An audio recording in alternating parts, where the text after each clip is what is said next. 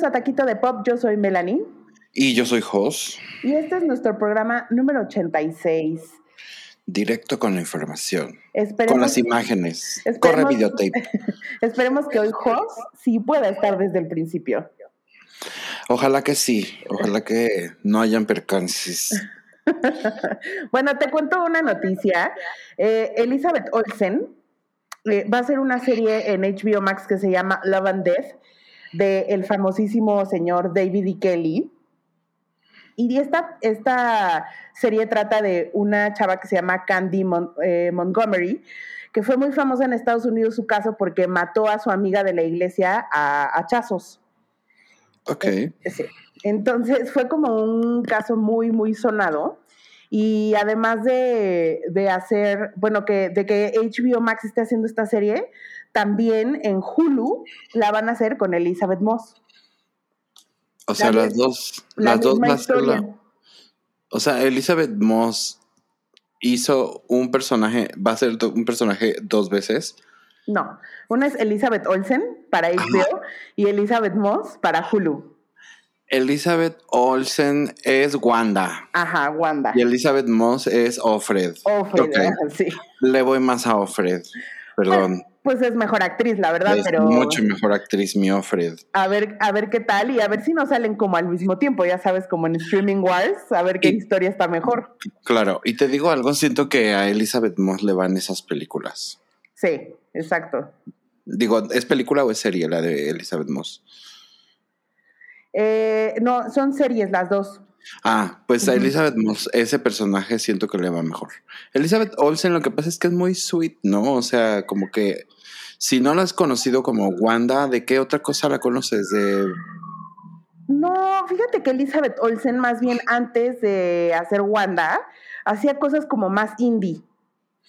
Yo me acuerdo de una serie que hizo en Facebook Watch que es como de las muy poquitas que hubieron en, en, Facebook Watch y se llamaba algo así como Sorry for Your Loss o un rollo así. Y era, ella era una chava que se quedaba viuda, pero una chava que se acababa de casar así, o sea, dos años, haz de cuenta.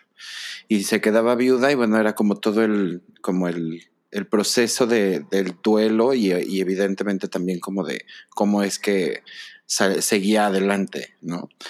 Y digo, nadie la vio, evidentemente, pero, pero es la única vez en la que yo la he visto en algo que digo, ah, bueno, podría ser que sí sea buena actriz.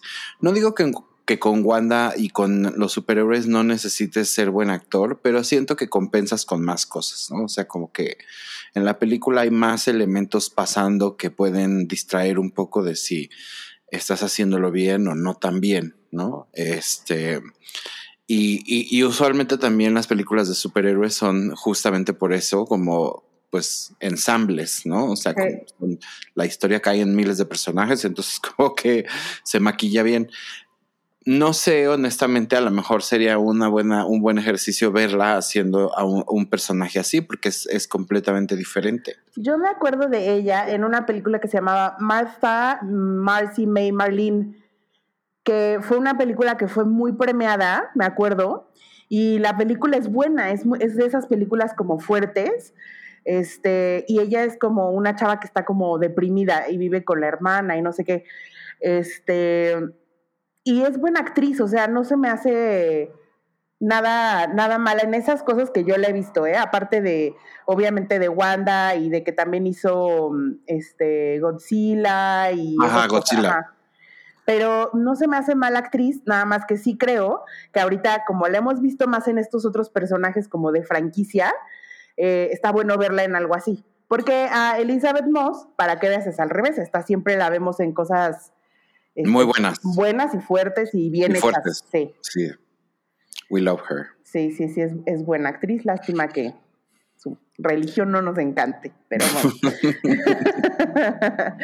Oye, otra noticia que salió es que ahora no sé por qué está de moda o por qué lo están haciendo tanto, pero los Red Hot Chili Peppers vendieron su catálogo eh, a una empresa inglesa por 140 millones de dólares.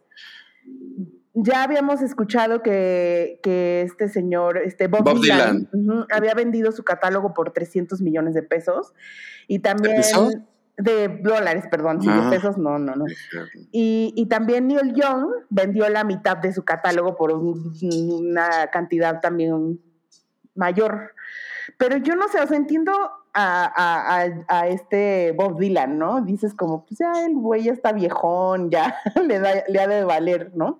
Pero los rojos Chili Peppers, pues todavía están activos. Eh, también tiene que ver un poco con qué hagan con ese catálogo.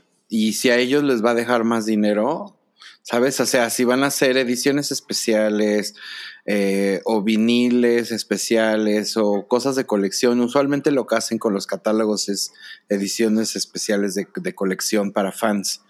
Y se venden bien porque los fans compran todo, ¿no? Porque los fans son obsesionados y tienen que tener todo. Tienen que tener todo, la edición de Japón, la de UK, la de Estados Unidos, todo.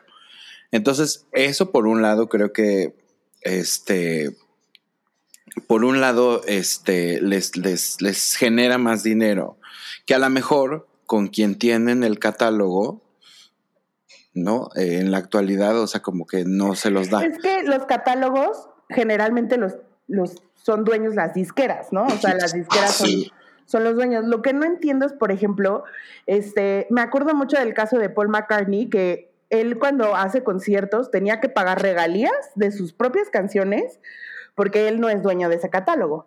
Él no es dueño del catálogo de los Beatles, pero al final son canciones que él escribió, ya sabes. O sea, si él va a hacer un concierto, pues qué otra chingadera va a cantar. Entonces, eh, lo que no entiendo es, por ejemplo, si ahora que venden sus, su catálogo, cuando hacen un concierto en vivo, ellos van a tener que pagar por eso.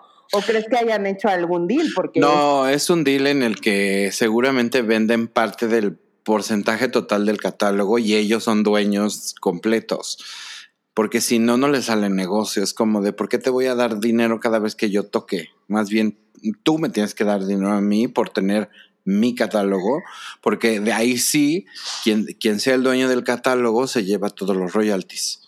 Entonces, si, si en, en, en eh, no sé, en, en, Spotify se escuchan miles de veces las canciones de Red Hot Chili Peppers, que pues DVD, este, por streameada, Spotify les paga a las disqueras o a quien sea dueño del, catálogo por, por cada stream. Sí, a mí lo que se me hace raro es como si tú ya eres dueño del catálogo, ¿por qué querrías venderlo? Eso es lo que se me hace raro. Yo creo que es una cuestión de negocio que no entiendes. Sí, estoy segura. Em, y que no deberías de estar juzgando a estas personas. no me acuerdo cómo se llama. Anthony, Kiddis y a Flea y a sus amigos. Y al que se parece a Will Ferrell. Este, pero digo, no te vayas muy lejos. Este, aquí en México, por ejemplo, cada vez que las de las de JNS cantan una canción de jeans, el dinerito le da, ellas sí le tienen que pagar al, creo que es el papá de la Patty, el que tiene los derechos de todo y a e, ellas sí le tienen que pagar por cada vez que ellas utilizan esa música. Sí, pues te digo, es, es el mismo caso de Paul McCartney, que tiene que pagar por sus propias canciones. Pero bueno, X, digo las jeans X. No, o sea, estoy, estoy tratando de... Ponerlo sobre el contexto. Exacto. Lo que, hasta hacer eh, que demostrar que también pasa en México. Claro. Que los pobres artistas están bajo el yugo de quienes este alguna vez los explotaron. Oye, este, ¿ves que nosotros los Noble fue una de las películas más taquilleras de México ever? O sea, película mexicana más taquillera ever, ¿no? No, sí. Sí, de las películas más taquilleras de México ha sido nosotros los Noble. Por encima de como agua para chocolate. Por encima, Josafat. Y en streams, y en streams te cagas la cantidad de streamers. Bueno, ahora como esa película está en Netflix, ahora Netflix la va a adaptar en idioma inglés. Ajá. Para, para el público gringo. Entonces va a ser la historia de nosotros los nobles, pero pues hecha para los gringos. Qué oso. Pues pero no entiendo cómo. O sea, va a ser como la historia con, actores gringos o con actores latinos. No, con actores gringos y la historia es. Es la misma historia, nada más es como. Ah, o sea, es un papá rico con sus hijos buenos para nada, este, que se los va a llevar, o sea, esa premisa, ¿ya sabes? Oh, ok, ok. Pues eh, no sé, a ver, depende de quién salga en una de esas. Si sale Eugenio Derbez, bye. Que no, Derbez es el papá. que es con actores gringos, o sea, es para el Pues- público, no es para el público hispano, es para los gringos, gringos. Ya, ok. Bueno, pues good for them. Pues bien por, ¿cómo se llama este señor Alasraki? Por este señor Alarraqui, porque Porque- pues, es el que se está hinchando de dinero. Y en otras eh, noticias, eh, ¿ves que la semana pasada les dijimos que Alexander Skarsgård va a ser parte de Succession?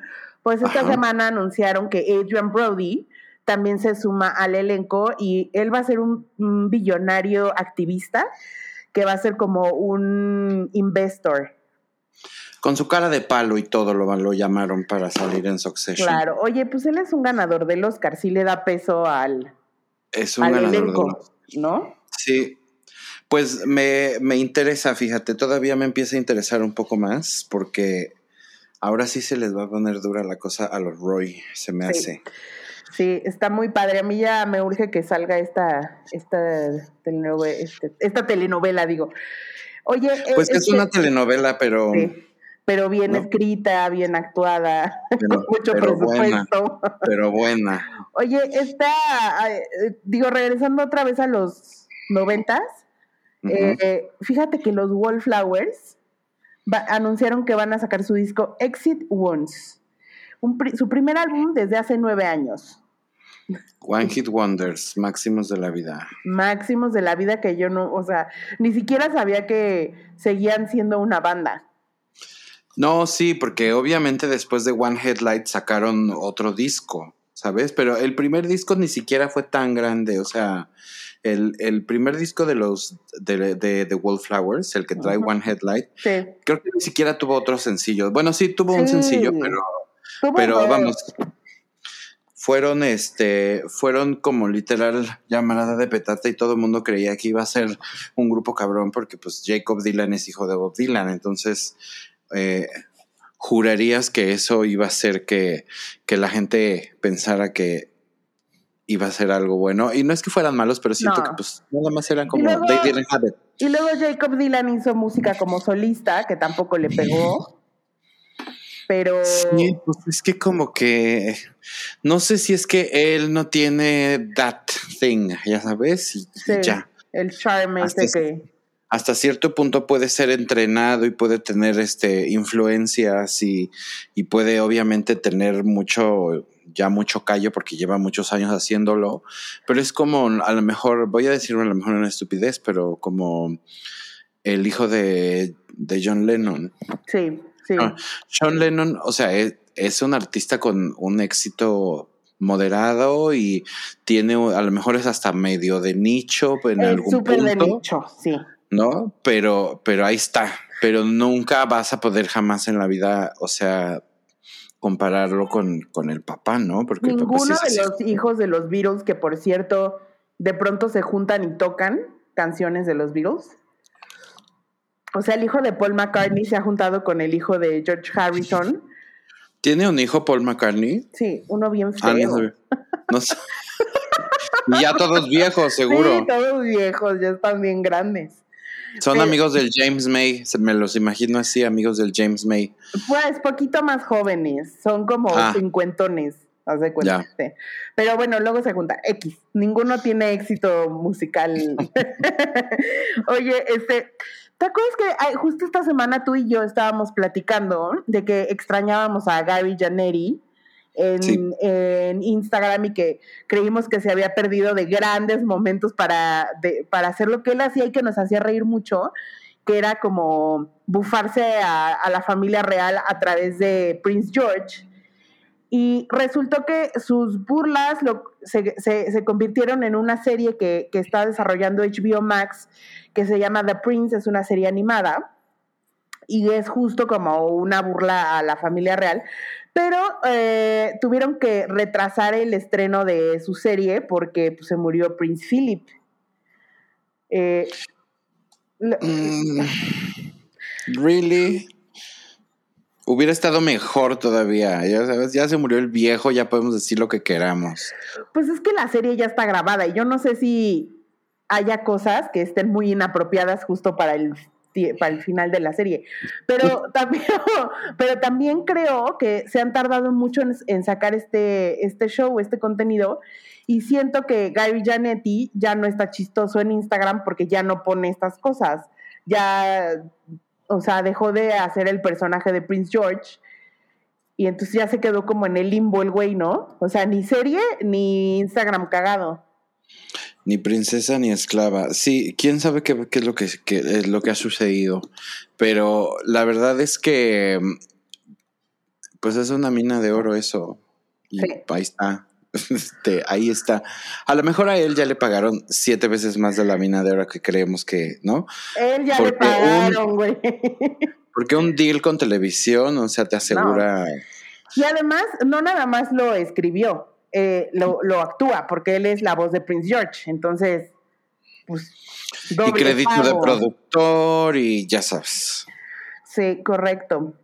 Eh, eh, salió una entrevista con Seth Rogen en la que habló de este de su relación con James Franco y dijo que él no cree que ya nunca jamás vaya a trabajar con James Franco otra vez y que ya no son tan amigues como antes, o sea, que ya no se hablan ni nada.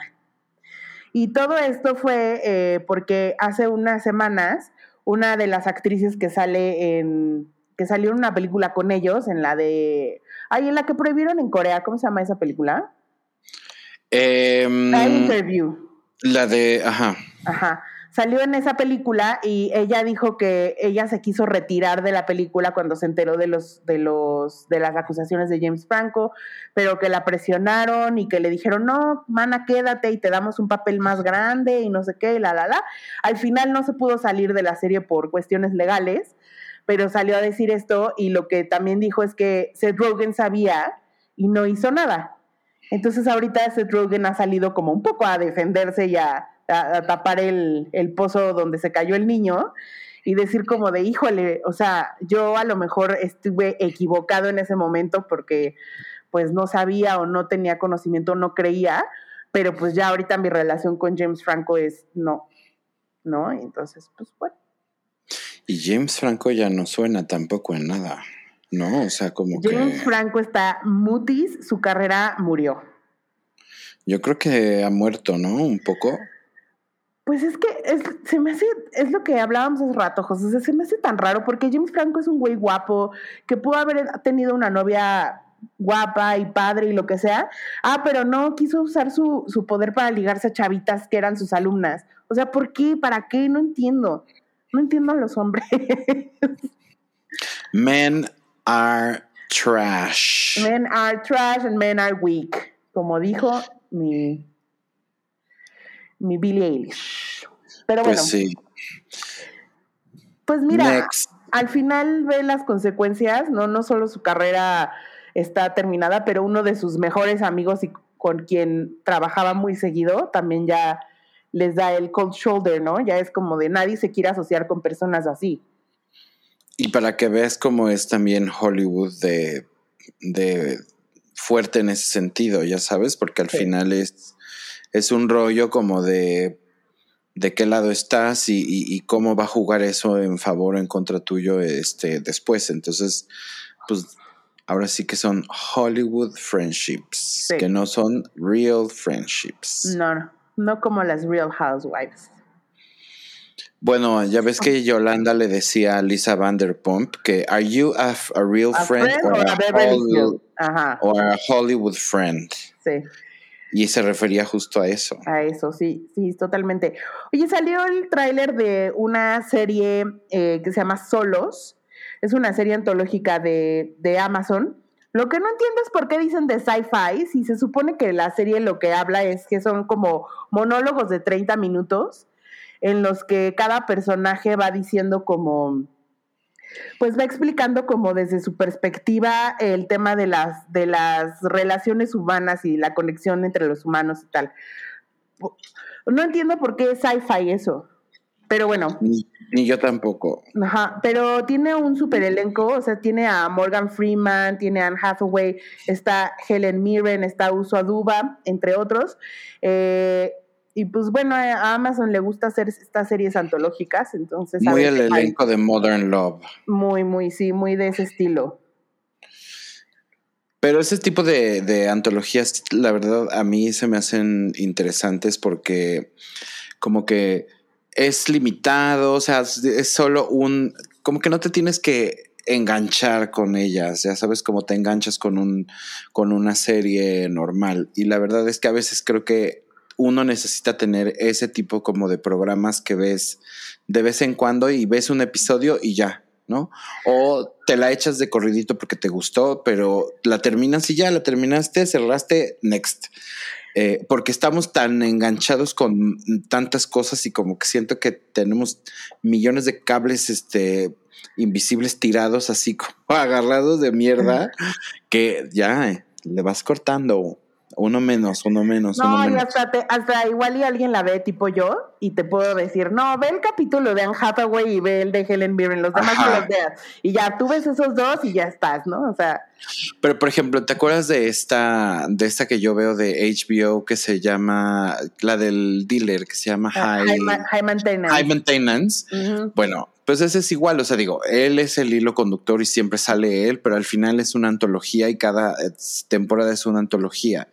Entonces, el hecho de que no esté tan anclado todo al 100% con él, implica que también no estás tú tan enganchado con el personaje como para no como para no dejarlo ir después de que se termina la temporada, ya sabes. Eh, y ese tipo de, de, formatos siento que son muy interesantes también. Es como los unitarios de los ochentas. Sí, porque el de High Maintenance, literal, él es el hilo conductor entre una historia y otra, pero él no es protagonista. Pero los personajes, Él no es protagonista de, de, ninguna de las historias. Está bueno eso porque, sí, además es muy una historia, muy una serie antológica muy Nueva York. Muy New ah, York. Ajá. Muy New York. Sí. Pero bueno, oye, fíjate que el señor Bill Gates y su, y su señora se van a divorciar después de tantos años de casados. Pero lo que está bueno es que le van a empezar a, a ver si no le empiezan a sacar muchos trapillos a mi Bill Gates, porque uno ya le salió que, que tenía su, casita, su casa chica, ¿no? Con su. ¿En serio? su casa chica, entre comillas, ¿verdad? Porque es un casonón. Con tenía, su novia. tenía, novia. Tenía novia. Y la otra es que salió, salió hoy una noticia que decía que Melinda Gates le advirtió a Bill Gates que no se juntara con Epstein. Con Jeffrey Epstein. Ajá, con Jeffrey Epstein. Y que ella dijo, yo no quiero tener nada que ver con ese viejo, pero pues que Bill sí dijo como de, ay, pues es que es business, ya sabes, como que... ¿Qué hacía ese señor? Fiestas de prostitutas y cosas así, güey, eso hacía. Pero ¿de dónde tenía acceso él a todas esas personas? Porque él o sea, se movía con gente cabrona. Cabrona. no, sé si había sido como abogado o algo así. Mm, a ver. Porque solo, solo así, ¿sabes? Y, y, el otro día estaba leyendo también en Diet Prada que estaban exponiendo a, al, al dueño de Baltasar y de Pastiz y todos esos en Nueva York, porque estaba diciendo que no podían como condenar este socialmente a Ghislaine Maxwell hasta que no se le juzgara y se le encontrara culpable y todo el mundo le empezó a decir no seas pendejo, ya sabes, o sea, como que neta no digas estupideces. Em, no era, no era. ¿Por qué defender a alguien que evidentemente hacía lo que hacía, ya sabes? no era eh, abogado, era como de finanzas. Pues un güey que mm, tenía, su pues tenía su propia firma de finanzas. Venture Capital y cosas de esas. Ajá. Y pues de pues ahí, porque el güey era millonario y entonces de ahí, o sea, era millonario de su empresa, pero se hizo millonario por Más las cosas que hacía. Más bien lo que hacía era que él corría una red de prostitución y trata de blancas este, de alto nivel. de alto nivel. Y de eso era de donde era ultramillonario más bien y poderoso. Sí, sí, porque tenía acceso a las personas más poderosas del mundo y él les conseguía lo que estas personas quisieran, ya sabes, él era el cumplidor de deseos como del, o sea, hablando de tipo gente como el príncipe Andrew, este, de Inglaterra que está metido en el cochinero. Claro, sí. ¿No? Ay, y esos, güey, estoy segura que la Ghislaine, esa, la señora, la que era la esposa de este güey, o la, la, cómplice, estoy segura que esa señora tiene videos y tiene evidencia de un chinguísimo de gente, y por eso también la están, no la quieren ahí medio proteger. Oye, ¿ves que yo hice como todo un repaso cuando fueron los Golden Globes de toda la, este, ¿cómo se llama? La controversia que había alrededor de los Golden Globes y de la Foreign Press y no sé qué. Bueno, pues ahora lleva un rato porque eh, el comité de los Golden Globes dijeron, ah, no, sí tienen razón, estamos bien pendejos, ¿no? sea, de, ah, pura casualidad se dieron cuenta.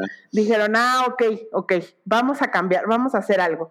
Y entonces, según ellos, hicieron unas reglas, unos, este, que van a cambiar, o sea, cosas como, dijeron, o sea, su, hicieron su, su pliego petitorio donde, bueno, vamos a cambiar esto y tal. Pero pues se dieron cuenta que, güey, era puro tapar el hoyo con un dedo, o sea, con un dedo ni siquiera era la intención de realmente cambiar. Y güey, ¿cómo es que en 2000 pinches 21 no tienes ni un solo persona, ni un solo reportero negro en tu asociación? ¿Cómo? Sí. O sea, no puede ser, no puede ser. Entonces, pues, entre los artistas están metiendo mucha presión Total que NBC dijo, ¿saben qué? Yo ya no voy a pasar los Golden Globes, o sea, ya eh, cortó el contrato que tenía con, con, ellos. Y entonces, pues muchos artistas han estado hablando de eso, por ejemplo, Scarlett Johansson, este, Mark Ruffalo regresó su premio y ahorita el que salió fue Tom Cruise y dijo, pues ahí tienen sus tres Golden Globes de regreso, no los quiero, gracias, bye. Y obviamente, o sea, estoy segura que eso va a desaparecer porque ya es insostenible, José. O sea, ¿cómo, cómo, cómo sales de esa? Es insostenible si ya estás perdiendo la credibilidad por parte de tus propios premiados, como que, y tan público y tan, pero a ver, es lo que te decía hace rato, es el eterno cuento de se les está, dice y dice y dice y dice y no hacen caso. Entonces, ahí está. Y te digo algo como que cuando pasan este tipo de cosas y ahora que todos estamos, todos estamos como tan en el derrumbemos al sí, como tan derrumbemos al sistema, este, digo, está bien ya que desaparezcan este tipo de pendejadas, ¿no? Y, siempre lo, lo hemos platicado aquí, como que ya debería de existir otro tipo de, o sea, de asociación con otro tipo de categorías que premien a lo mejor otro tipo de cosas, ¿no? Este, cosas a lo mejor que sean como más verticales, como para que no tengan que de repente pisar más en cuotas, en tener que cumplir con cuotas de género, en tener que cumplir con cuotas de, este, de raza, como que siento que se va complicando demasiado todo el, el asunto y son reglas tan arcaicas que pues no se pueden ajustar tan fácil. Ya que haya otra cosa, otra. No, y además es un, o sea, los premios son un sistema, simplemente los Óscares tienes que hacer campaña para que tu película sea tomada en cuenta y que tal, tal, tal.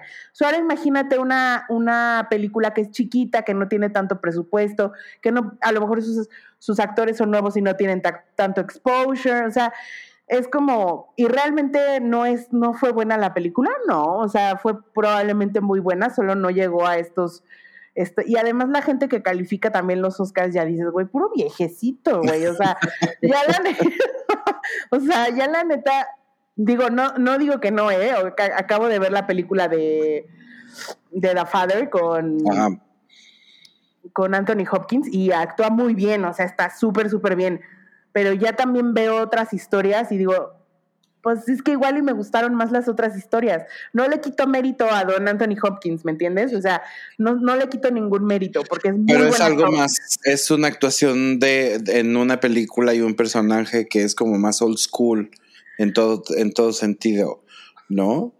Pues una película que además siento que desde una perspectiva eh, de la vida de Anthony Hopkins, a lo mejor él puede entender muy bien. Sí, pero fíjate, la mejor película fue Nomadland, ¿right? Ganó Nomadland. Que también de alguna manera habla sobre la vejez. están dos películas, ¿no? Con este, como The Father y Nomadland, y son completamente y diametralmente diferentes. Nomadland está hablando de ese tema, pero lo está haciendo de otra manera. Y eso es lo que la hace sentir que es, innovadora, que es nuevo, que, es la manera en la que ahora vamos a estar a lo mejor viendo este tipo de películas, porque también los contextos eh, cambian y se vuelven diferentes, ¿sabes? La, historia de Anthony Hopkins, pues sí, debe de estar increíblemente bien actuada porque la hija es este, Olivia Colman. Este, Colman. Le iba a decir Olivia Collins. Olivia Colman. este, la Susu, pero, ¿te imaginas? La Susu. Pero, pero al final del día es una historia que a lo mejor como que ya hemos eh, explorado un poco más y ya hemos sabido de, no deja de ser importante y no deja de ser este devastador, pero, pero finalmente siento que eh, en términos hasta visuales, en términos de cómo está dirigida y hecha, Nomadland representa un poco más como ese, ese step forward, ya sabes. Estoy de acuerdo. Sí, la película de The Father está impecable. O sea, en actuación y la manera en cómo cuentan la historia está muy bien. Pero estoy de acuerdo contigo que, por ejemplo, Nomadland tiene un algo de innovación en su historia, en algo que nunca habíamos explorado, que es la vejez, pero también el, el tema de la este, de ser nómada, literal. Este, y, entonces sí hay como historias que dices, ah, y es más, la, incluso la viejita de Minari, que también ganó como mejor actriz de reparto, pues también tiene que ver con la vejez. O sea, también esa película tiene una patita que tiene que ver con la vejez, ¿no? Entonces, este, está bien, pero sí siento que a veces creo que les falta esta visión de qué es lo que, pues ya de cambiar un poco de los, los, los parámetros a lo mejor con los que mides o con los que eh, calificas una película. Entonces, a lo mejor ahorita la caída de los Golden Globes nos darán eso, ¿no? pues, ojalá. Pero bueno, eh, la última noticia que tenemos hoy es que eh, Juliana Rancic, que lleva años y años y años eh, haciendo las red carpets de E, pues ya va a dejar ese trabajo y ahora la persona que se va a encargar de eso va a ser Laverne Cox. Ok. o sea, a mí Laverne me cae bien, entonces está bien. O sea, no tengo un problema, pero sí, pues este, como sea, la Juliana se convirtió ya en una institución del red carpet, ¿no? Igual es casi, casi como Ryan, Ryan, ¿cómo se llama este menso? Ryan. Eh, Ryan, sí se llama Ryan, ¿no? Seacrest. Eh, Seacrest. Y antes, esta señora Joan Rivers, o sea, como que es, es, la gente que de algo, porque seamos honestos, yo creo que la era de las, de las, de las red carpets se hizo un poco como porque y de alguna manera eh, hizo una revolución, ¿no? O sea, como que siento que los de ahí fueron los que le dieron forma como a todo ese concepto de cómo hacer un show de red carpet en vivo, con entrevistas en vivo, diferentes este, enlaces, ya sabes, con diferentes conductores y hacer un análisis que parecía, ya sabes, como casi eh, criminalístico del, del fashion y, darle como, y darle como, más como realmente volver las red carpets un happening que se puede transmitir por televisión y que yo creo que hace 10, 15 años todo el mundo estábamos como bob, o sea, embobados con las red carpets de todo. Hicieron, hicieron una industria de algo que no existía que era el red carpet, porque, porque incluso a lo mejor antes era como de, ay, si se ponían cualquier vestido iban vestidas bien chundas, pero luego de que, de que empezó a ser como un big deal el red carpet, pues también los diseñadores entraron al quite y ahora también los stylists son celebrities, ya sabes, o sea, como tal.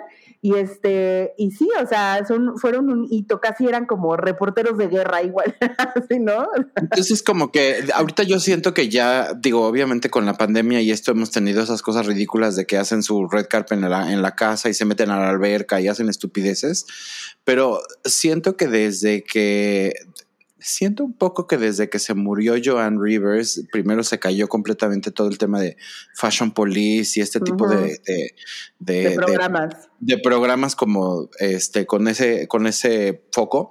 Pero después de eso, como que siento que ya también y empezó a hacer todo como un poco más genérico y empezó a querer meterle gente más joven, tipo este EJ Johnson, y luego tenías a la Kelly Osbourne. O sea, como que lo quisieron como refrescar y se les empezó a perder.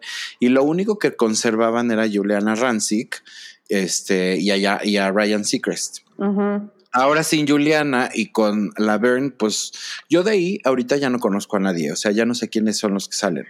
Porque ya no está ni siquiera Jason Kennedy, Kennedy ninguno de esos. Sí, es lo que te iba a decir, o sea, al final Juliana y Jason también hacían como eh, y, y, Tonight, o cómo se llamaba ese show, que eran, daban noticias de entretenimiento. este, y, y, el Jason Kennedy estuvo que fácil 10, 15 años ahí dando noticias. Fácil 10 años, sí. Y ya Ahorita no, sé quién está. Ahorita ya no sé quién está, pero, pero pues eh, ahora Laverne Cox yo pensé que a Laverne Cox la íbamos a empezar a ver como de esas actrices este, que hacen películas y las nominan a Oscars y ya sabes, y como que siento que ir y caer en un programa de, hacerle de payasa de la televisión, pues como que pues hay que se ve que sí estaba exacto, se ve que sí, sí, sí, sí, le, sí le hacía falta chambear. Porque la Cox salió en Promising Young Woman. Claro, no un gran papel, pero salió ahí. Sí, pero, o sea pero ya, o sea, de algo tiene. Y está bien, mira, que se mantenga relevante y que mantenga la representación este, trans ahí. Y las últimas, y las últimas de las últimas temporadas de Orange is the New Black no estuvo tan, tan presente. De hecho, como que la faced out un poquito. Sí, sí, sí, totalmente. Y bueno, José, esas fueron nuestras noticias de hoy. Y Muy bien. esta semana nos encontramos una lista que está buena de las mejores comedias del, del ¿qué será? Como del siglo XXI, dice. Son del siglo XXI, eso quiere decir que son del año 2000 acá. Ajá. Obviamente van a ver unas de nuestras favoritas que comentaremos este ampliamente. A más ampliamente, pero les vamos a ir diciendo cuáles vienen en esta lista. Sí, fíjate que este yo casi vi todas pero hay, hay como 10 que no vi de esta lista nada más. Y hay unas que digo, ay, ¿mete está tan arriba en la, en la lista, tan en la categoría. bueno, a ver, arráncate. A ver, eh, la, la, primera película que está aquí este, puesta es Eurovision Song Contest, The Story of Fire Saga que no sé si la vieron, es esta película estupidísima de Will Ferrell con Rachel McAdams, de que son unos islandeses que van a, Eurovisión. O sea... Está muy estúpida. Está muy, estúpida. Muy estúpida, pero la neta es que las canciones están muy cagadas. O sea, es que como que, como que encontraron la esencia de Eurovisión. Muy cabrón. Sí, yo creo que porque les dieron acceso a Eurovisión, ¿no? O sea, siento que es algo que Eurovisión participó, pues, no nada más con dejarlos usar el nombre, sino que les dio acceso a ciertas cosas.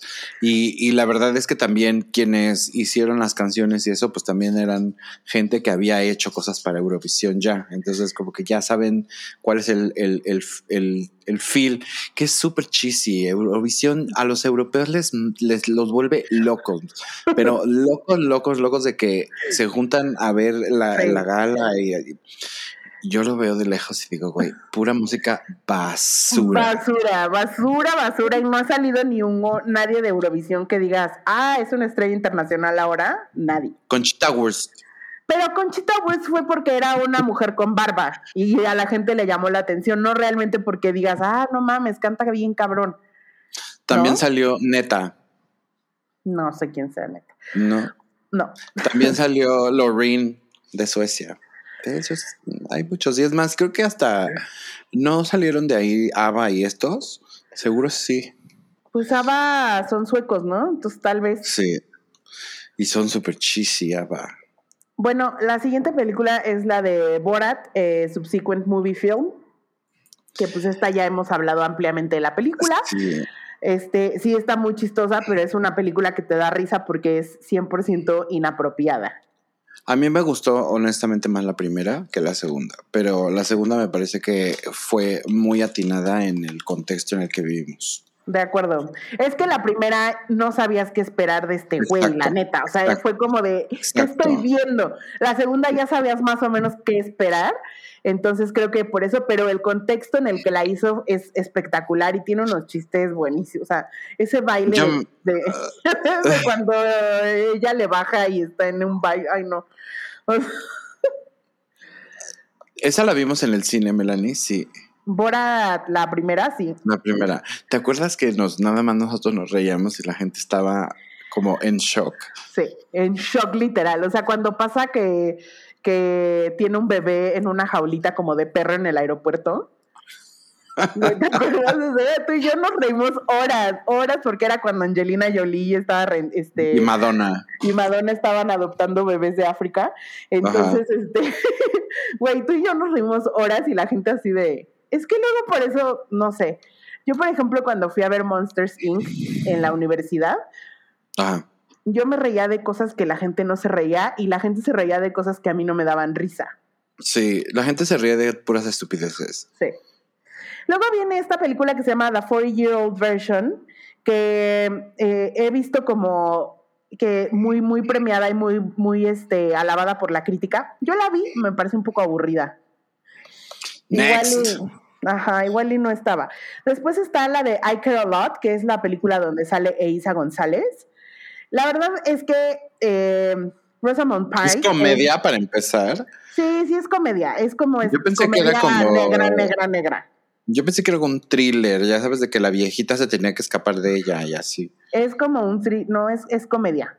Y la Rosamund Pike es muy buena. es muy, muy buena.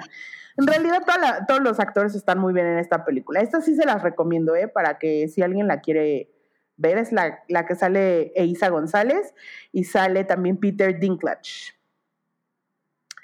Después está On the Rocks, que es la película de Sofía Coppola, donde sale Rashida Jones y Bill Murray. Eh, está buena, pero fíjate que cuando yo la vi, pensé que iba a haber otra cosa muy el estilo más de, de ¿cómo se llama?, de, de Sofía. Y es como un rom-com, haz de cuenta, como de estas películas un poco más eh, como cheesy.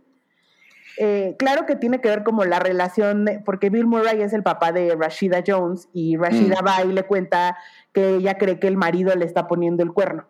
Y entonces el papá le dice, ay, vamos a espiarlo. Y entonces pues pasan como situaciones eh, y ya al final pues se dan cuenta que no le está poniendo ningún cuerno ni nada. Ya. pero es más como sobre la relación entre papá e hija. Pero no es, no sé, o sea, es una película muy extraña porque no parece de ella. Ya. De Sofía Coppola. Ajá. es raro porque ella casi no hace comedia, pero bueno. pero pues bueno, eh, después está Palm Springs, que es la película de Andy Sandberg. Esta a mí me pareció de las mejores películas que vi el año pasado. que solo tú la has visto, Carmelita, porque yo de estas no he visto ni una. ¿Cómo se ve que la, que, la comedia no es lo mío? No, las películas no son lo tuyo, bueno, sí, no me gusta ver películas en mi casa. Ajá. Pero esta está buena. Es como de esas historias que se repite el mismo día 100 veces. Como, como, Groundhog Day. Exacto. Pero está muy cagada. O sea, está muy bien escrita, está muy bien actuada y está muy, muy cagada. Yo la disfruté muchísimo, la verdad. Después está una que se llama Tony Earthman, que no la vi. Me la voy a saltar, amigos. Esta tampoco la vi. Esta tampoco la vi. Y luego está This is the End del 2013, que justo hablábamos de esta película que eh, es de Seth Rogen y de Evan Goldberg, que ya sabes que son este, la dupla que escribe cosas de, comedia. Pero lo que está buena de. ¿Esta, ¿esta tú la viste, Josa? No, tampoco. Jos, esta la deberías de ver porque a ti te va a hacer mucha gracia, te va a, te va a dar mucha risa. ok. sí. Bueno, la historia va de que están todos estos pendejos, o sea, son ellos en la vida real, haz de cuenta, y están todos en casa de James Franco. pero está Seth Rogen, Jonah Hill, Jay Baruchel, Danny McBride, Craig Robinson, Michael Cera, Emma Watson, o sea, salen un chingo de famosos y todos son ellos en la vida real, se supone. Entonces están en una fiesta en casa de James Franco y llega el fin del mundo. Y entonces, pues pasa como que están ahí en, casa de James Franco y no mames, ¿qué vamos a hacer? Obviamente los güeyes están hasta el pito porque se encuentran drogas y se las comen, este, y, sabes que pasan cosas así y al final... absurdas. absurdas. Al final sale Channing Tatum y es como la bitch de otro güey, cosas así. cosas así muy pendejas. Es un stoner movie, pero es muy, muy buena. Creo que está en Netflix, por si la quieren ver. Después está esta película que se llama The Big Sick, eh, que esta fue la que catapultó a Kumail Nanjiani a, este, a la fama. Esa no la he visto tampoco. Porque es una, una película que él escribió y que está más o menos basada en la historia de él y su esposa. A mí este, me gustó la peli, pero tampoco se me hizo The Big Shit. O sea, se me hizo como, ah, ok, está bien. Después tenemos Booksmart. Aquí te voy, a la ver la palabra, porque esta la hemos hablado mil veces y a ti te encanta. La amo. Es una de, de, las películas de comedia que más me ha gustado en los últimos años, de las pocas comedias que me han gustado en los últimos años. Y es considerada el Superbad femenino. Eso quiere decir que Superbad también es una de mis películas favoritas de, de comedia. Eh, y la niña que sale en Booksmart es hermana de uno de los niños que sale en, en, en Superbad. Entonces, como que hasta por eso siento que incluso están hasta conectadas. Pero esta película es una estupidez.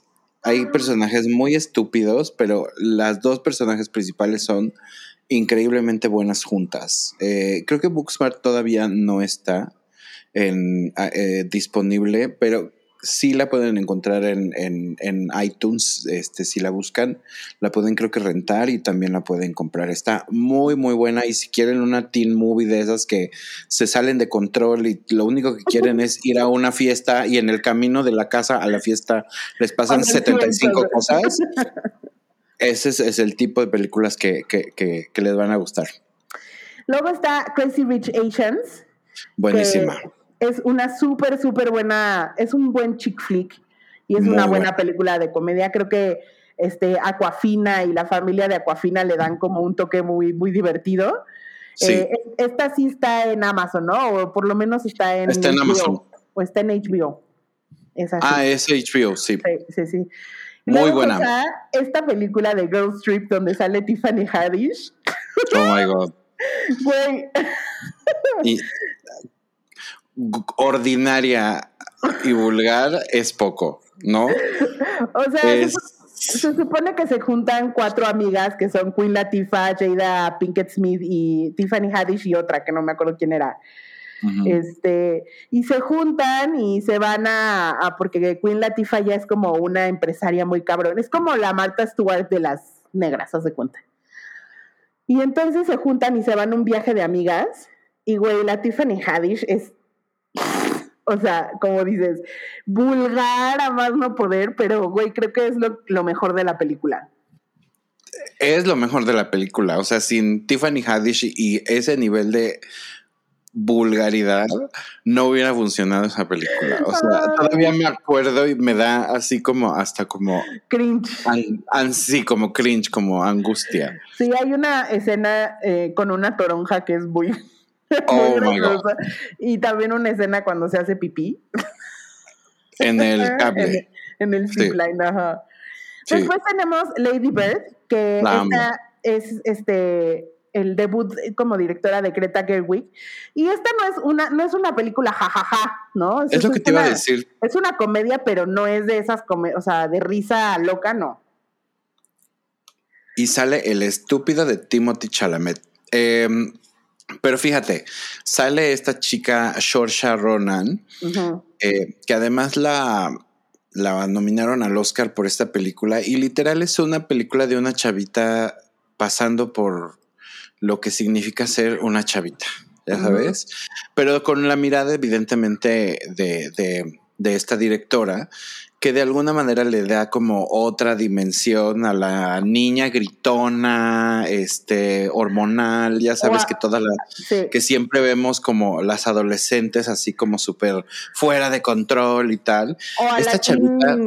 o a la teen tipo Regina George, ya sabes, a la Mean Girl o así. Ajá, o sea, es exacto, otra cosa. Exacto, exacto. Esta es una chavita así como súper, súper, este, normal, sí, pues con sus problemas, porque obviamente eh, también como que tiene, pues sí, está medio loquis, pero y tiene una relación también con la mamá como, como la de todas las chavitas, ¿no? Pero también es vista de una manera como muy particular.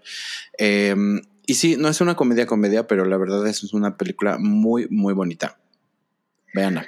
Sí, está, está, está en Netflix por si la quieren ver. Luego está Thor Ragnarok, que aquí, a ver. Está muy cagada. Vamos a ver. Esta película, la primera la hizo Kenneth Branagh, ¿no? La dirigió Kenneth Branagh. Y sí, era como muy Shakespeareesca y tal, tal, tal. Luego la siguiente película de Thor, que fue la de Dark World, es malísima. Es súper mala. Malísima. Y luego eh, hizo esta, la hizo Taika, mi novio Taika Waititi, y creo que le dio ese toque de comedia que le hacía un poco de falta y este y mejoró muchísimo, o sea, pero muchísimo de lo que había sido Dark World, ¿no? de eh, hecho, no sé si te fijaste, pero las primeras películas de los Avengers, Thor era así como el dios Thor, ¿no? y después, y ya después era como el que hacía como chistes y dentro de los principales Avengers, eh, pues creo que era Hulk y él, ¿no? Un poco, ¿o no? Sí, sí, sí. Algo así, como que le dieron un, un twistcito ahí a, Thor y esta película es la mejor prueba de eso, porque además a este güey em, sí le queda hacer comedia. Exactamente. Y, y, además lo hizo bien de la mano de Taika porque él tiene un sentido del humor muy específico, no es un no es tan bobo como los gringos, hace cuenta. Entonces creo que, que, le vino bien y de hecho hay un personaje que hace él eh, animado, ya sabes, o sea, uno de los CGIs. Eh, y, le dio su buen toque de comedia. Creo que está bien, o sea, estuvo mucho mejor, la, salvó la franquicia esta película. Eh, Literal, lo que me gustó es que Thor es un himbo completamente. Totalmente. Y le queda bien a él, ya sabes, le sale bien. Sí. Y luego está esta película que yo no consideraría tampoco una comedia, que se llama Knives Out. es una película muy extraña. Sí, es esta película donde sale Chris Evans y sale Daniel Craig, que les hablamos hace poco que, que va a haber este segundas y terceras partes en Netflix. Y pues que es como de un detective que está investigando un crimen en una casa llena de gente loca, ¿no? Porque no se le puede llamar de otra manera, pura gente rara, excéntrica, etcétera, ¿no? Entonces creo que por ese lado es la comedia, pero no es esa típica comedia, vuelvo, no es comedia jajaja, ja, ja. o sea, no, no es así. No, pero se siente, ¿sabes cómo se, se, siente hasta como una de estas farsas, ya sabes, de teatro, donde los personajes entran, salen y vienen y dicen y no, o sea, como que siento que por eso puede llegar a ser eh, considerada comedia, porque es como un formato de, de farsa este, muy, no sé si es farsa o sátira, una de esas dos, pero, pero es un formato donde, donde los personajes están haciendo comedia sobre cosas como muy irónicas y también pues sí, es muy, el humor es muy negro. Entonces, tiene sus momentos en los que la situación en la que es graciosa, ya sabes, no tanto lo que dicen, sino la situación y lo que está pasando, o los personajes, o ciertos, em, ciertos em, manerismos o ciertas cosas que, que, tienen cada uno de los personajes que inmediatamente sabes qué tipo de persona es. Sí. Y eso es algo como muy de comedia, ¿sabes? Muy.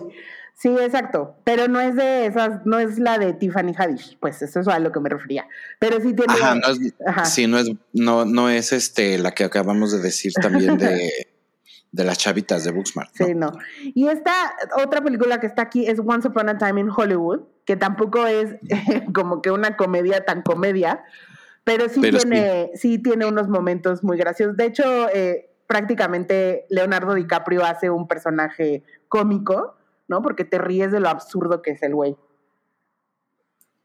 Es como si estuvieras viendo a Luis Miguel, ¿no? Pues sí. Después y Brad Pitt, la verdad, está chistoso cuando le pega a Bruce Lee. Sí, también Brad Pitt tiene sus momentos graciosos. Y luego la siguiente película es Parasite. Que a mí lo que me encantó de esta película es que es, tiene un twist súper interesante, súper inesperado y, muy buena. Yo cero la, la, la, esta sí para que veas, no entiendo de dónde es comedia.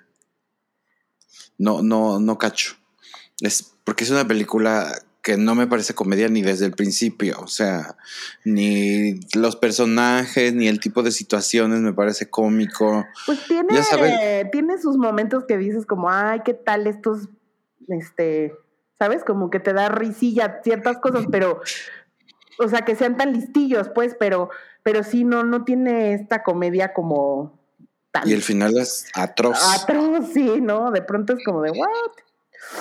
Eh, después sigue, me voy a saltar esta de Harold y Kumar, Go to the White Castle, porque es, una es un stoner film. Eh, después está Juno, que creo que es como... Juno es como de esas películas que, que nos gustó mucho a todos en el, en el principio, en el 2007. Eh, la música estaba padre, la historia estaba bonita, este, fue una manera diferente de, contar una historia de una familia que no era tradicional, ¿no? El papá la quería muchísimo. Entonces fue una historia bonita y esta, pues, eh, yo creo que es de las favoritas de una generación, te podría decir. Es una película 100% hipster. Sí, porque además... 100% hipster. Michael Cera, o sea, el rey de los hipsters. O sea, sí, yo creo que por eso va a pasar a la. Y bueno, ahí eh, Elliot Page todavía era Ellen Page. Entonces también es como todo lo que ha pasado del 2007 al 2021, literalmente él es una persona completamente diferente. Sí. Está cañón. Y, y bueno, ahí te va mi chick flick favorito de la historia, Trainwreck. Eh, ok. Es una película eh, de Jude Apatow. Qué horror, eh, no. Que es la protagonista es Amy Schumer y el protagonista es eh, Bill Hader. No. ¿No? No. es que me gusta porque los dos son no comunes protagonistas de un chick flick, ¿no? De una rom-com. Y, y, por otro lado, ve, las situaciones las que pasan, las cosas tan inapropiadas que dice ella, sale LeBron James, o sea, está padre, esta es una película padre, hace poquito la volví a ver, está en, está en Netflix. No, Melanie, sorry. Sí, a mí sí me gusta, me da mucha risa y a mí Bill Hader se me hace guapo, punto pelota. Oh my God. Luego, esta, ¿tú, ¿tú viste esta película que se llama Best in Show? No. Pues yo tampoco, pero aquí es donde se encontraron este, Eugene Levy y Catherine O'Hara. Y los amamos para siempre. Nuestros papás. Sí, son nuestros papás. Pero bueno, eh, después está About a Boy, con el niño Blancanieves, que así le decíamos Esta película, no sé si se acuerdan, pero es una película de que salía Hugh Grant, que era, salía de un pinche mujeriego como siempre. Y, este, y Nicholas Holt era un niñito que por angas o mangas lo acaba cuidando él y se acaba siendo su amiguito. Su mamá era una drogadicta que era Tony Collette. Que era Tony Collette, Y luego él andaba con esta... Mm, Rachel. Era, con Rachel Weisz, eh, que también tenía una hija. Y la relación al principio de ellos dos, pues era como extraña, pero después se vuelve pues, prácticamente de padre e hijo. Ajá. Y es una película muy bonita. Hace mucho que no la veo. Sí, es, es bonita. Bueno, luego está Borat, que ya hablamos de ella, ¿no? De la Borat, 1. Luego está esta de The Hit, que sale Sandra Bullock con Melissa McCarthy. Y ya. No entiendo. A mí esta película no me gustó porque, o sea, a mí Melissa McCarthy aquí sale de una super botch vieja pelada y eh, de pronto tiene escenas que te dan risa, pero la neta la película es bastante este, mediocre, yo diría. Y es una película de Sandra Bullock, que además Sandra Bullock hacía películas de este tipo increíbles. O sea, porque nada más acuérdense de Miss Congeniality y saben que las películas. El otro día vi una de Sandra Bullock con Hugh Grant que se llama Two Weeks ah, Notice. Que ella es una abogada y que es como luego su asistente. Es muy divertida también. Eh, cuando, le da, cuando le da ganas de hacer popo en el. en el, en el camp. En el camper. De la, bueno, pues la, como que Sandra Bullock a principios de los 2000 eh, hizo muchas de este tipo de películas Em, ahorita ya no hace tantas, como que ahora ya está más enfocada en hacer películas. Bueno, hizo Ocean's 8, que es como medio, sí es comedia, pero no. Eh, y esta está bien mala me dio como un poco de tristeza porque dije, ya no tiene como, no sé si es que no está eligiendo bien los guiones que está haciendo o, el tipo de papeles que está haciendo, pero también siento que luego Sandra Bullock como que cae un poco en que se repite a ella misma. Hizo otra buenísima con Ryan Reynolds, ¿te acuerdas? Esa es buenísima. Ah, la de the, the Promise Ring o algo así se llama, que ella era su jefa y, se casan. Y se casan porque si no la deportan porque ella es canadiense. esa es buenísima. Y Betty White sale de la abuelita de él. Sí.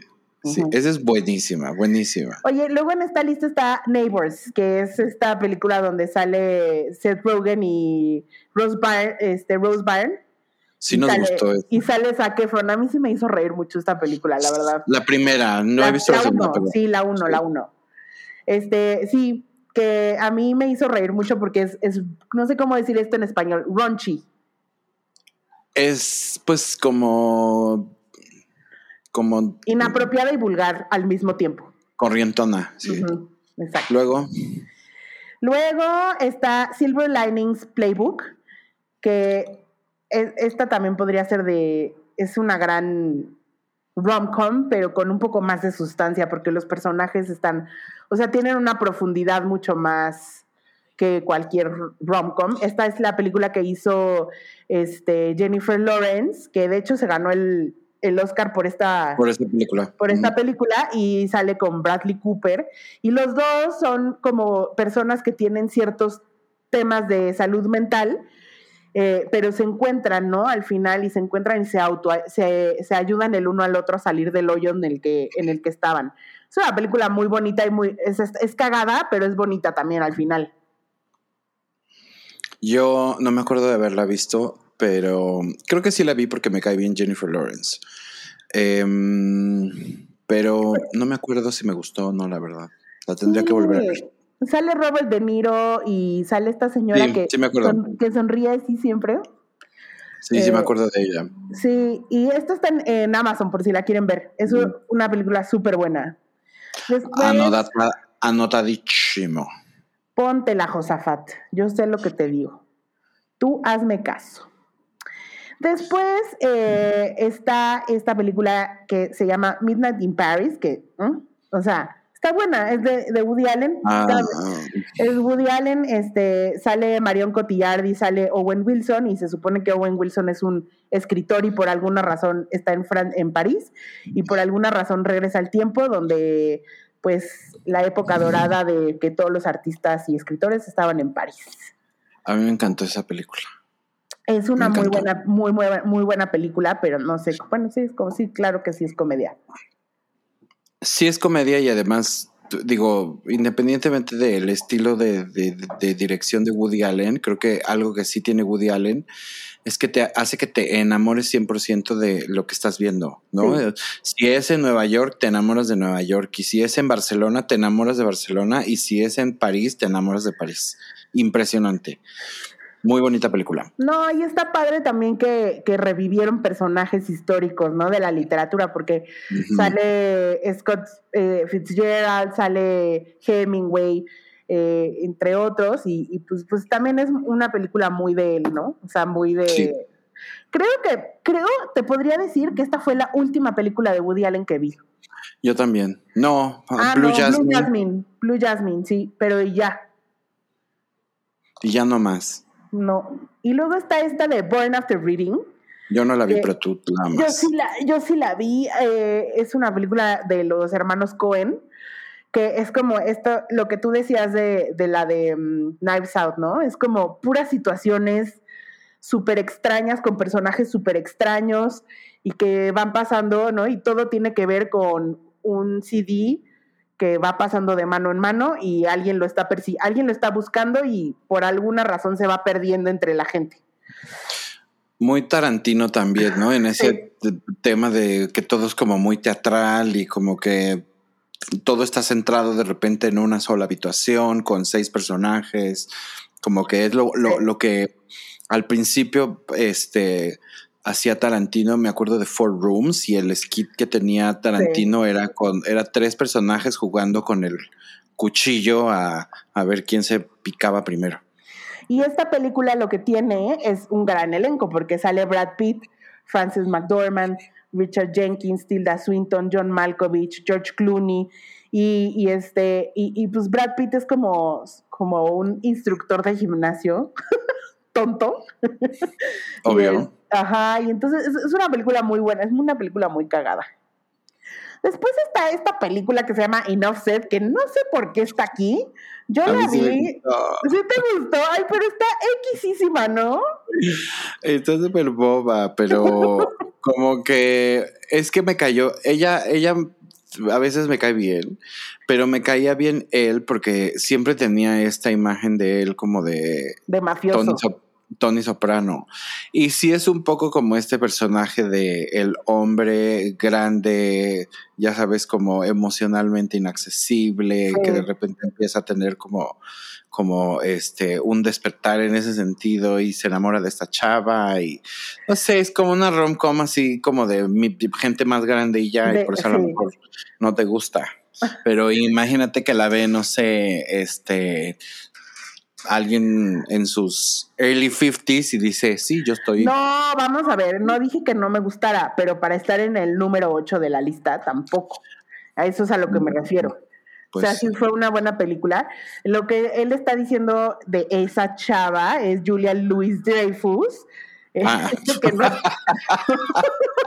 no, es cualquier pendeja, ¿verdad? Y de él... James Gandolfini, es que la estoy viendo la, nota y yo pensando que todo el mundo la está viendo. no, perdón. James Gandolfini y también sale Catherine Keener, que también es muy buena para la comedia. Muy buena. Y luego sigue una de mis favoritas, que es 40, The 40 Year Old Virgin. 100%.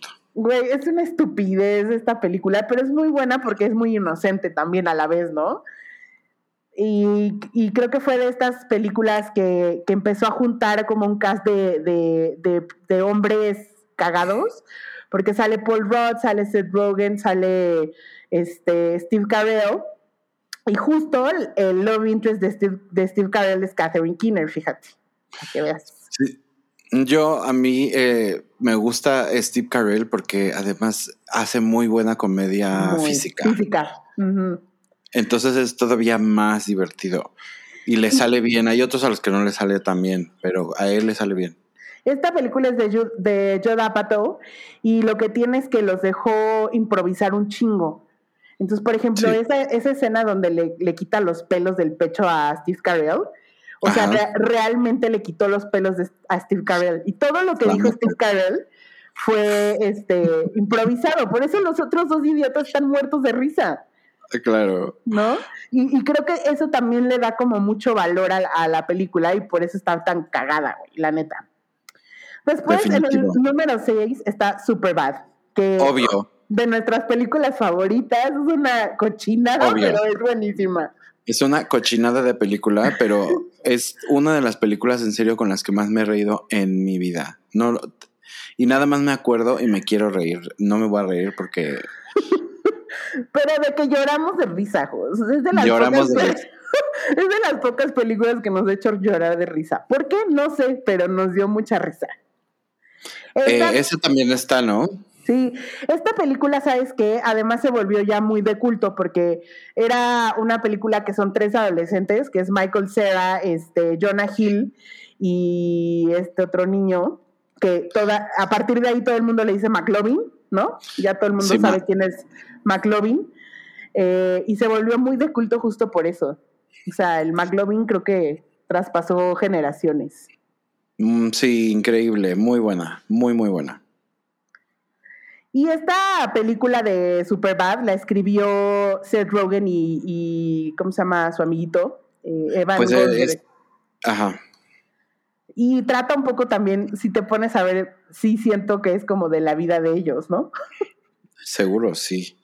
Luego está esta película rarísima que se llama Team America World Police, que es como de los Thunderbirds. No sé cómo explicarlo, ¿no? Son títeres. Ajá, son títeres. Yo no la vi, ¿tú la viste? No, no la vi, ni la quiero ver.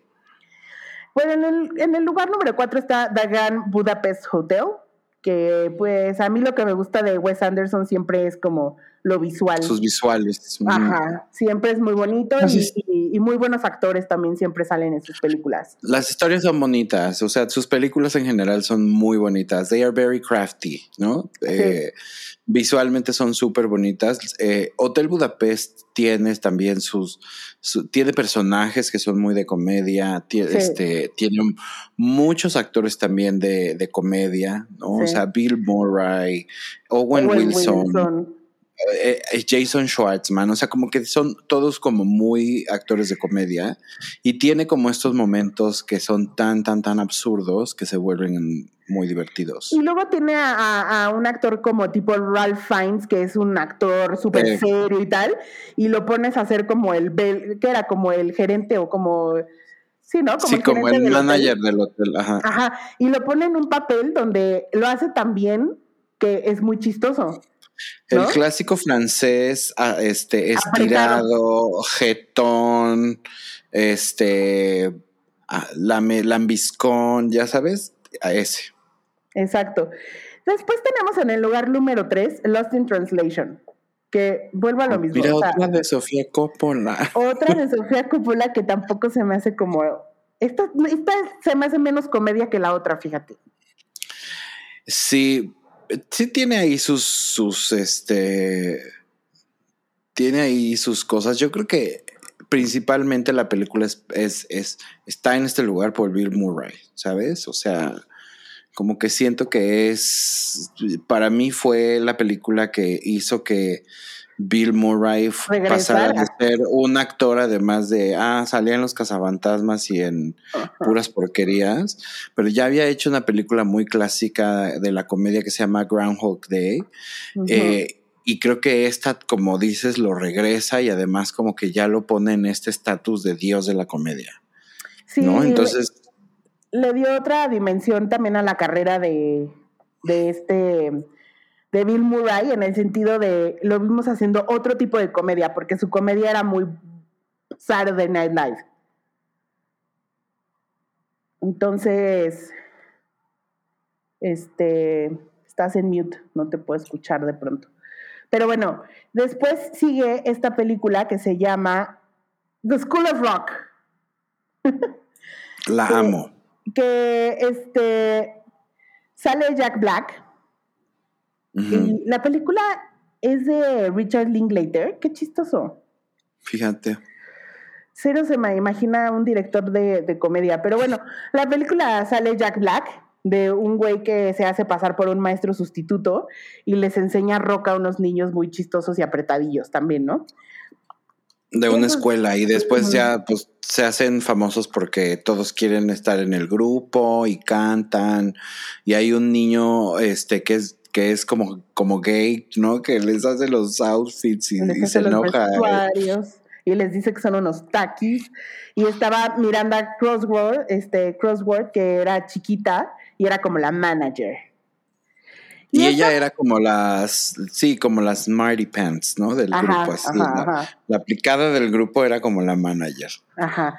Y esta película eh, pues eh, sí, es de esas películas que a mí yo la he visto como un par de veces, a mí me gusta ver esta película y además trascendió porque se volvió musical de Broadway, entonces eh, le fue bien como, como, le fue tan bien que, que le empezaron a hacer otra, la llevaron a otros espacios.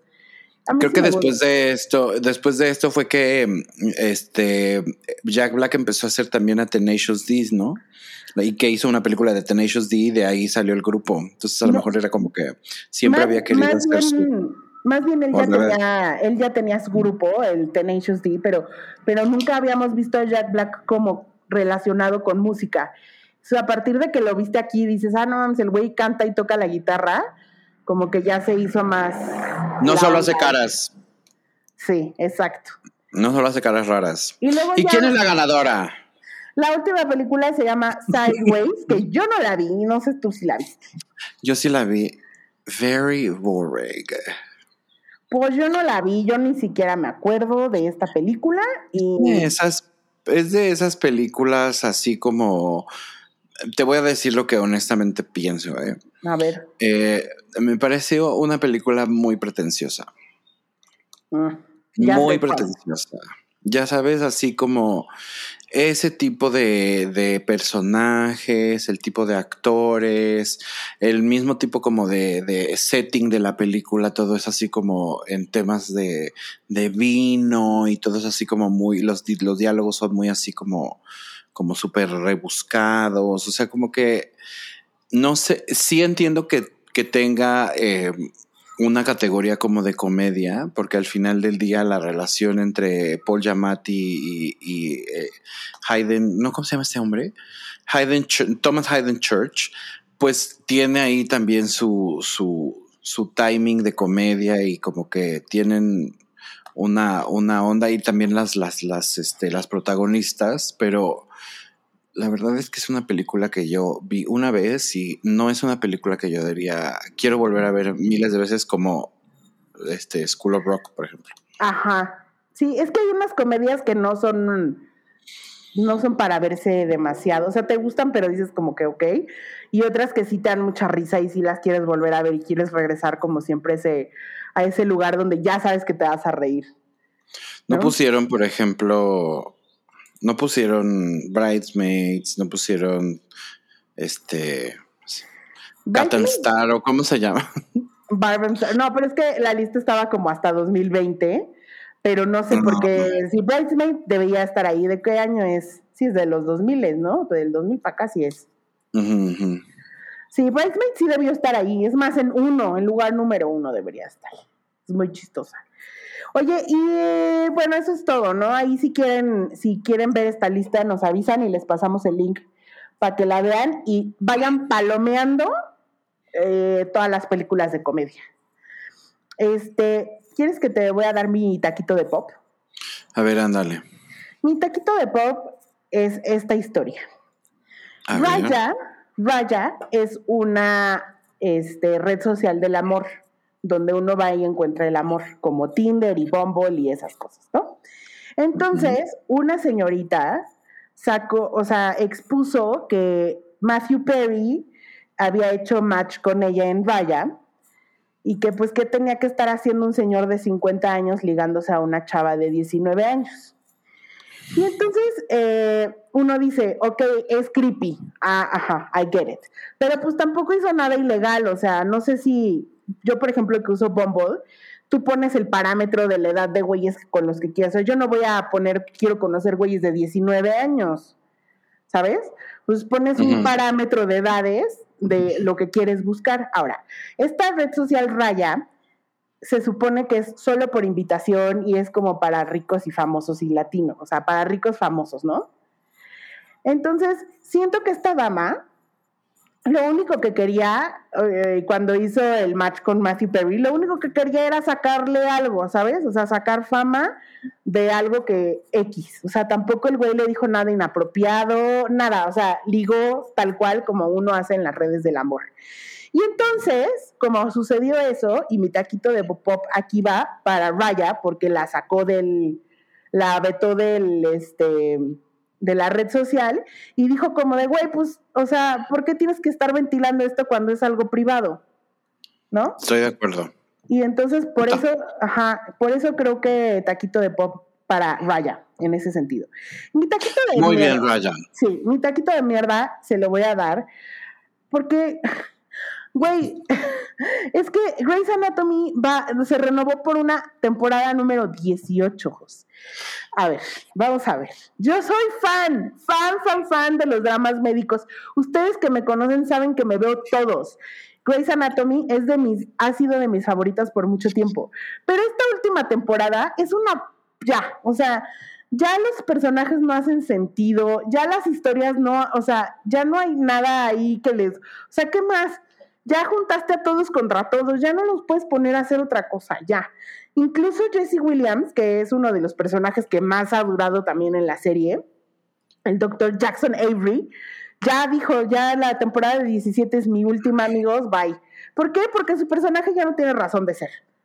Y así como la mitad del cast.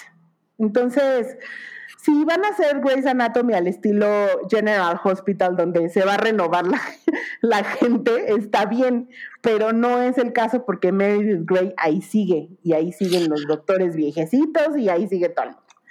A mí lo que se me hace más cabrón es que todavía tengan eh, material para escribir. Después de que ya han hecho prácticamente todo, o sea, ya volaron el hospital como tres veces, ya, les cayó un avión. Ya se cayeron del avión, ya, se, cayeron. Ya se ahogó la Meredith, ya le pegó un tal, ya tuvo un aborto. O sea, ya le pasa, a esa pobre mujer le ha pasado todo. Todo, todo. Entonces, y me impresiona también que haya gente, cof, cof, que siga viendo eso, porque vas a, va a salir la nueva temporada y la vas a ver. Claro, el taquito de mierda va a ser para mí. Yo me voy a comer la mierda de Grey's Anatomy 18. Tú te la vas a comer tú sola. Pero para que veas, ahorita ha avanzado la temporada y no la he terminado de ver porque me dio mucha hueva. O sea, porque están en, en cosas de COVID. Ay, no. Y entonces ahorita siento que las, las otras dramas de, de, de médicos hicieron lo siguiente la mayoría fue como uno o dos capítulos de COVID y luego dijeron como de, en un mundo ideal donde ya no hay COVID y siguieron adelante.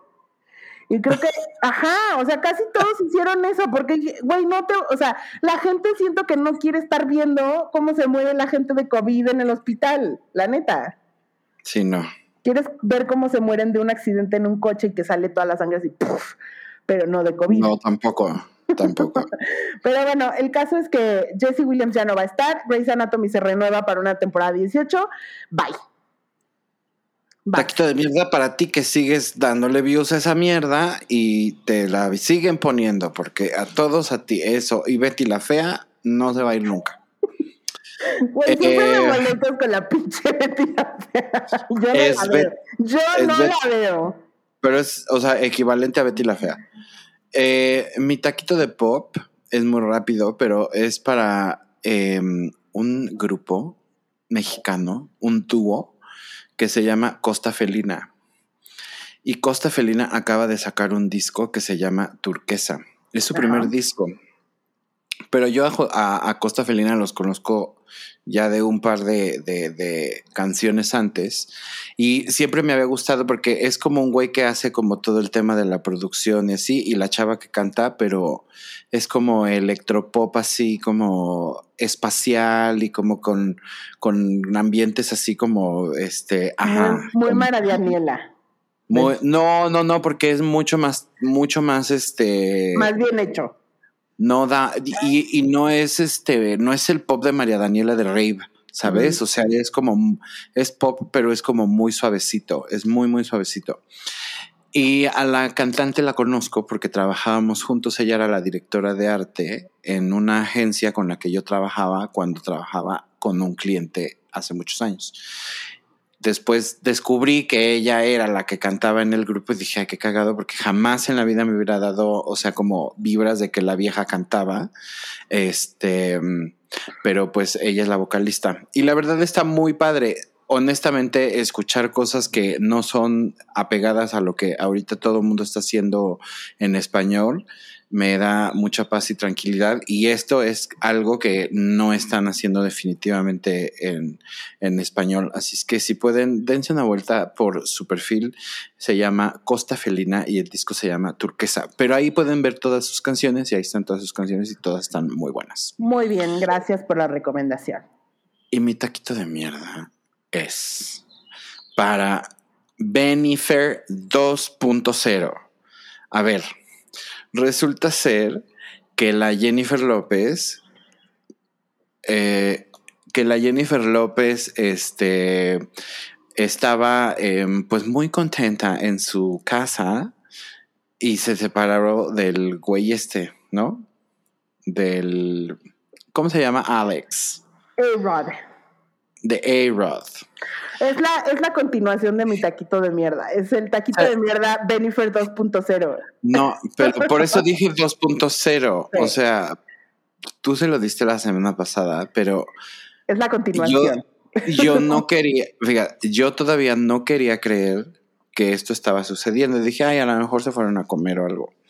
El taquito de mierda es porque en estos momentos, Melanie, están en Montana los dos juntos en una vacación de novios, reencontrándose, suba JJ con su tiquitingui.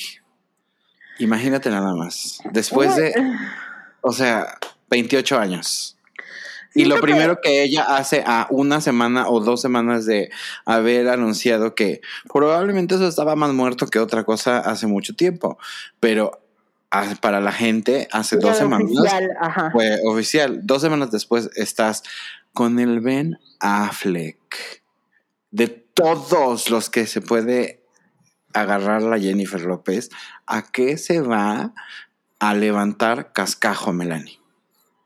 Pues, pues, es lo que yo no sé. O sea, se pudo haber conseguido a un chavito joven acá, como habíamos dicho, un maluma, así, cabrón, así que dijera, ah, perra, ¿no? Que se anda, lo que se anda comiendo la j Y va, y como dices, a levantar cascajo. Cascajo con ese viejo adicto, o sea, no. No, no, no, no, no, J-Lo. Cuando, fíjate, cuando ella estaba con, con Alex Rodríguez, J-Lo, o sea, su cuerpo y su régimen de, entrenamiento y todo, o sea, se, se, se, notaron porque obviamente el güey estaba con ella. ¿Este qué? No, ¿Este no, no. ¿Qué le aporta? ¿Qué le aporta? Puro problema, puro problema. Este, no, no estoy de acuerdo.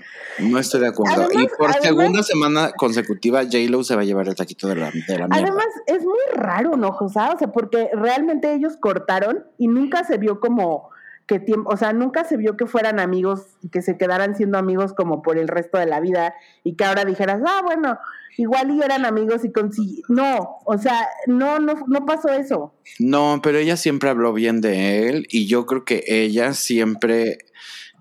¿Se ella quedó enamorada de él? Sí, sí. Sí, porque era, yo creo que él ha sido, sin pedos, su relación más importante. The one away. Más bien es esto. Porque su relación más importante debe de ser con Mark Anthony, padre de sus hijos. I, I guess. Pero, pero siento que, exacto, que Ben Affleck fue ese que pudo haber sido y con el que ella soñó y no fue. Dime una cosa, Ben, eh, Jennifer y Ben anduvieron antes de que él se casara y antes de que ella se casara con Mark Anthony, ¿no? Sí, claro. Ah, pues sí, o sea, es amor de juventud. Es calentura de amor de verano y se lo va a agarrar de amor de verano. Ahora, a lo mejor puede ser una manera de Jennifer López de desviar eh, el pedo. Nada más porque se, porque se prestaría él a ese, a ese publicity tonto. O sea, de que pues le sirve. A él, a él sí le sirve, güey. A él sí le sirve después de que la Ana de Armas lo dejó y todo mugriento saliendo de su casa a comprar Dunkin' Donuts. Pero no sé, o sea, como imagen. Porque a lo mejor en lugar de, en lugar de decirle la, la, la pobre de Jennifer López que se divorció porque el güey le puso el cuerno con una naca, más bien dicen, ah, la Jennifer López se fue y se refugió en brazos de, de Ben Affleck después de que terminó con este güey. Entonces su narrativa como que queda menos peor. Pues, ¿No? Su imagen queda menos dañada, como que todavía dices, she is a strong, independent, single woman. Pues es que eh, si fuera eso, ¿para qué necesitas a Ben Affleck? O sea, eso lo pudo haber hecho sola. Pero bueno. O te agarras a uno muy joven. Y ahí sí un boito y nada más, como el rebound. Ándale, pues no, resulta ser que la Jennifer López necia se fue y se metió con el cascajo del Ben Affleck. Tache. Dos veces en, un, en dos semanas se va a llevar este el taquito y se lo va a seguir llevando hasta que siga haciendo estupideces. Punto. Oye, tenemos que hacer ya un concurso de a quién le hemos dado más veces el taquito de mierda. Está entre Madonna. y ahora J-Lo. y J-Lo. Bueno, amigues, esto ha sido todo por hoy. Este, nos escuchamos la siguiente semana. Adiós. Bye.